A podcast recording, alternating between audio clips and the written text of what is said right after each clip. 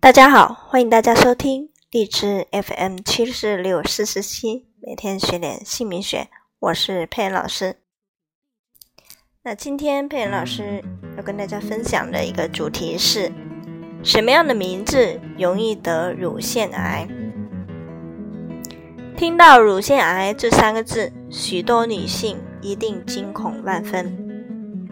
它是一种严重影响妇女身心健康，甚至危及生命的常见肿瘤之一，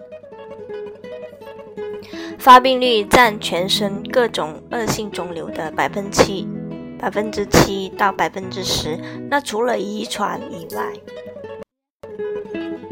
一般在四十岁左右，绝经期前后的妇女发病率较高，比如叶凡更续年三十七岁，李媛媛壬辰年四十一岁。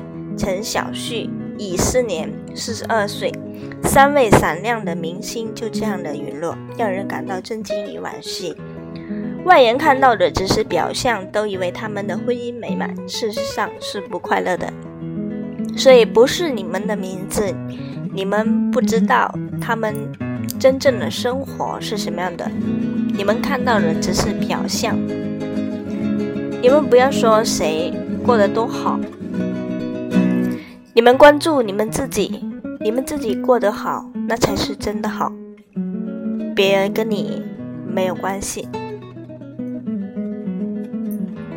大多数乳腺癌的患者有以下的状况：男方名字是克妻的，第一，他的对象比较强势，彼此沟通不良；第二，在沟通当中只有听的份，很少有表达内心想法的机会；第三。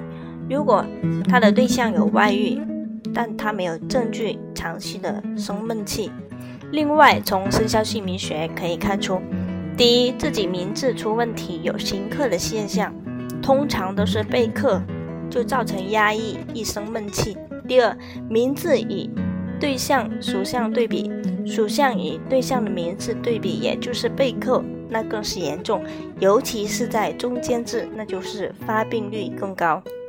有些名字可以直接的看出你是弱势的一方，那他的磁场就会让你嫁给一个强势的男人，委曲求全的生活就会产生心理和生理的上的问题。如果是母乳期生闷气，那左边的心房就是左边乳房就会堵奶。女性平常应该按摩胃经，那在。从胸前的气血气户穴到乳中穴这一段，如果有疼痛感，就表示有一些闷气积累在此，要从生理、心理两方面同时进行调理。